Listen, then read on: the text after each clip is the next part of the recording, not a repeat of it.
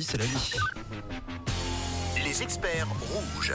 On discute tous ensemble euh, sur Rouge, euh, évidemment, et on répond à toutes vos questions, à tous vos petits tracas du quotidien. On n'a pas euh, forcément le temps de régler ça, euh, alors on le fait le lundi. Nos experts sont là pour vous aider. Oui, ce matin, on va prendre soin de notre corps et de notre alimentation avec notre experte Clémentine, diététicienne à l'hôpital de la Tour. Bonjour Clémentine, Bonjour à tous.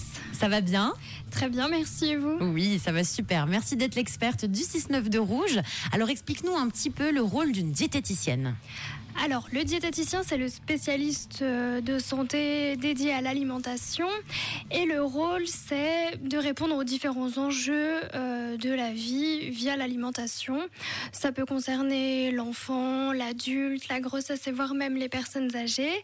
Je dirais qu'en général, on le connaît beaucoup pour la perte de poids ou le suivi du sportif, mais il s'occupe aussi de toutes les pathologies, et notamment quand on est hospitalisé, voire après, pour euh, récupérer des forces et adapter son alimentation à cette euh, vous l'avez compris, on parle alimentation. Donc avec Clémentine, posez vos questions. 079 548 3000. Clémentine, à mon avis, on doit souvent te poser la question est-ce que c'est vraiment essentiel à notre bonne santé de prendre un petit déj le matin? Je dirais que pour répondre à cette question, le plus important, c'est de se poser la question pourquoi est-ce que je mange? Parce que je rencontre souvent des gens qui mangent par habitude, par principe, en prévention d'eux et qui ne se sont pas forcément demandé est-ce qu'ils ont faim, est-ce qu'ils ont envie? Il y a des gens, et notamment en consultation fréquemment, qui en fait n'ont pas faim au lever. Et parfois plutôt dans la matinée, voire même pas forcément faim.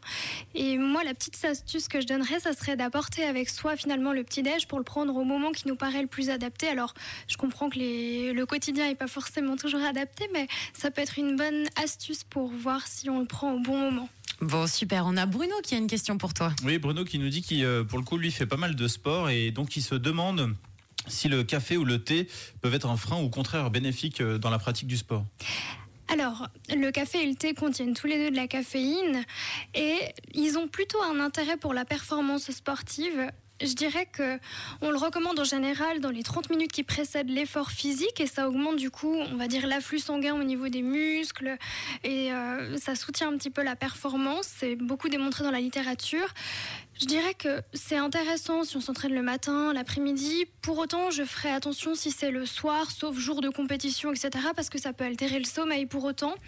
Donc, euh, à essayer, mais c'est plutôt recommandé. Et est-ce qu'il y a un nombre de cafés et de thé qu'on peut boire par jour, Clémentine? Alors, les recommandations se situent plutôt aux alentours de 4 unités, on va dire, de café. Le thé étant un tout petit peu moins dense en caféine, mais on peut partir du principe que c'est une tasse de café, une tasse de thé. Et on dirait qu'il faudrait arrêter de boire du café à peu près avant 15 heures pour éviter d'altérer l'endormissement pour ceux qui ont un rythme considéré habituel.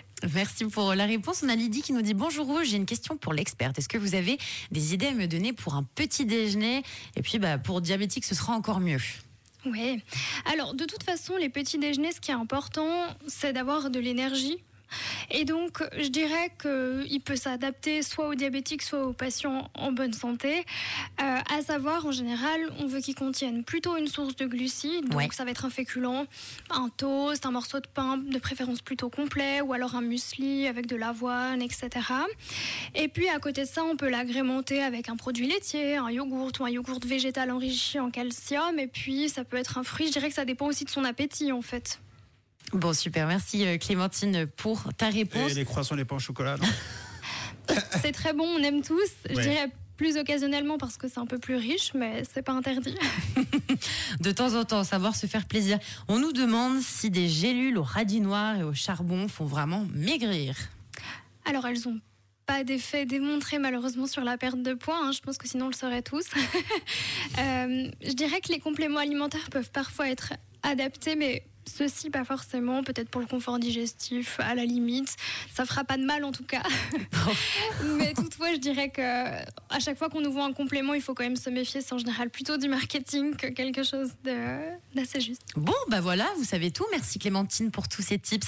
Je rappelle que tu es diététicienne à l'hôpital de la Tour à Genève. Donc ce matin, on parle alimentation, un sujet très intéressant. Vous posez toutes vos questions à notre experte 079 548 3000 Clémentine qui continue de vous répondre dans quelques minutes.